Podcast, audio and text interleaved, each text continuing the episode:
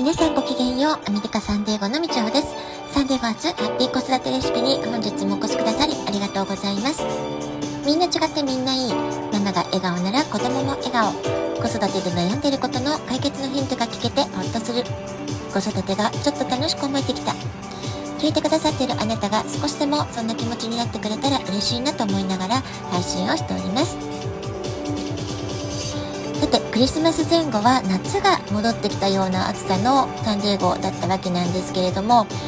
今日は一転して雨が降っています。雨の数量日となっております。最高気温も16度ということで、週末の暑さと比べますと、えー、一気にね、10度ほど下がったなって、まあ、そんな感じがしております。サンデーゴはとてもお天気に恵まれていますけれども、時々ね、こんな風に気温の差が大きく変化します。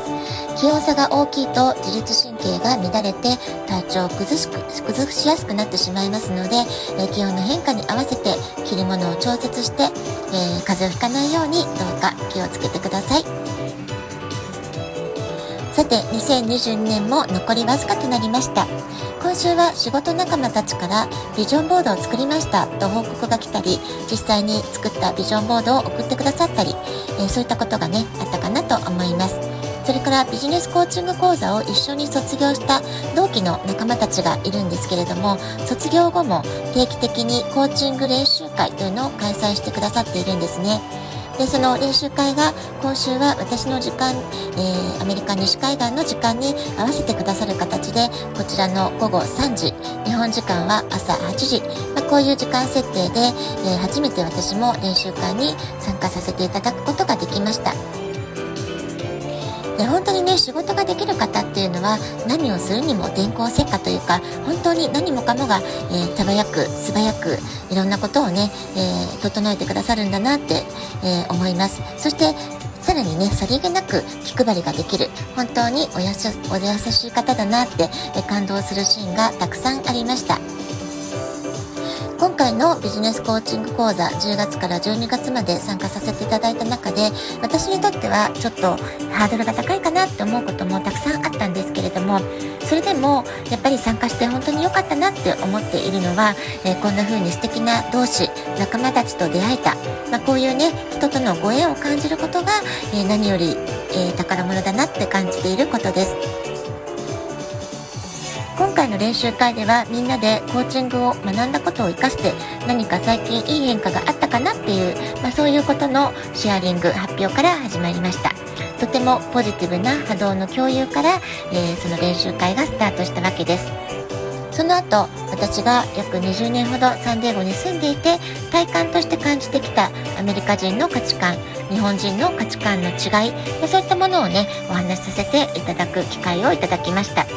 主には私がアメリカ子育てで学んだこと気づきのシェアをさせていただいたんですけれども日本に住んで日本でお仕事をされている人たちにとっては私の話が新鮮だったようで参加された皆さん喜んでくださったってことが本当に素直に嬉しい時間だったかなと思っています。それから日本人がなぜ世界一不安を感じやすい民族なのか。これはね私のラジオトークでも、え、12月に少しお話ししたかなと思います。セロトニントランスポーターのデータをみんなでディスカッションする中で私が感じている私なりの意見というものをお話しさせてもらったりもしました。えこんな風に同じ学びを共有している者同士というのはもともとね共通言語を持っていますからどんな話題を話しても話が伝わりやすい、まあ、そういう空気感の中で安心安全な、えー、環境の中で、えー、自分の意見を、え、率直にお話しすることができる、まあ、それがねとってもとっても心地よい、え感じだなって、まあ、そんなことを感じたあっという間の1時間だったかなと思います。え私にとってはこの20年間のサンデーゴ生活大半の時間と情熱を子育てに注いできてただただ毎日必死で過ごしてきた、まあ、そういう感覚があるんですけれども、まあ、そんなね私自身のリアルな人生経験を通して気づいたことそれを自分の言葉で伝えるってことが実は一番私にとってパワフルなメッセージになり得るんだっていうことを感じた時間でもありました。え、実は私は母親との関係性もあってか、ずっとどこか優等生仮面をかぶって生きてきたなって感覚があって、ま、そんな自分がね、あまり好きになれない、ま、自己肯定感があまり高くないっていう状況で長年生きてきたわけです。なので、周りに期待される役割をこなすってことはすごく得意、上手なんですけれども、心の奥底で本当の私のことをみんな分かってない、分かってくれないって思いがあったり、はたまた自分自身ですら私って何なんだろうというね、自分の素の自分が分からないっていうのかな。等身大の私の、え、姿、イメージって何なんだ、何なんだろう。まあ、そういったところがね、自分の中でも一番分からない、え、そういう思いをね、長い間抱えていたようにも思います。えー、子育てを終えてようやく今、えー、自分自身としっかり向き合える時間を持てるようになってきたような、まあ、そんな感覚を最近とても感じているわけです。子供の頃は優等生として結婚してからは良妻賢母であろうとして、えー、私なりにねいろいろもがいたり努力をしたりしてきたわけですけれども頑張れば頑張るほど、え、自分がこうなんか失っていくようなというかね自分の個性が分からなくなっていく自分が見えなくなっていく自分がすり減っていくような、まあ、そんな感覚があったわけですけれども、まあ、今回のビジネスコーチング講座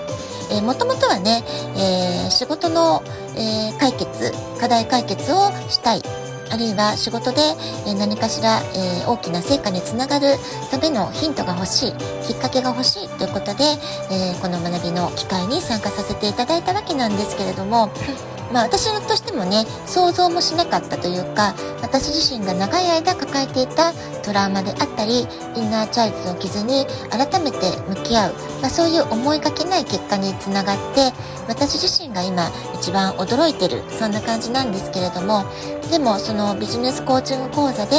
学ばせていただいたいろんなスキルを使うことで、自分自身を見つめ直すこと、あるいは自分自身のトラウマをどうやって自分でセルフケアしていけるか、まあ、そういったことをね学ぶことができたっていうのはすごくすごく大きな、えー、価値を、えー、得た、まあ、そんな感じもしています。そしてね、卒業後もこうして練習会という場をいただいて、えー、その中で、えせっかくなのでサンジエゴからみちおさんお話ししてくださいって言ってくださって、えまあ、そういうね、チャンスを与えていただいたことで、もがいてばかりだった気がする私の生き方を、まあ、そのね、話を聞いてくださった皆さんが、えー、とっても素敵なお話でしたって言ってくださったわけですよね。まあ、そういう仲間がいるってことが、本当にね、ありがたいことだなって思いました。そして、まあ、そういった方々の、えー、お礼のメッセージとかを読ませていただきながら、今、実は私は一番私らしく生きることができているのかもしれないなって、まあ、そんなことを思うことができた。それもね、とても嬉しい発見だったかなと思っています。はい。では、今日はこの辺で、今日も素敵なお時間をお過ごしください。えー、今日は雨のスタートとなった35の水曜日ですけれども、まあ、多分ね、もう1日間したら雨が上がるんじゃないかなと思うので、またね、雨の合間を縫ってお散歩出かけたいなと思っています。ごきげんよう、みちょうでした。さようなら。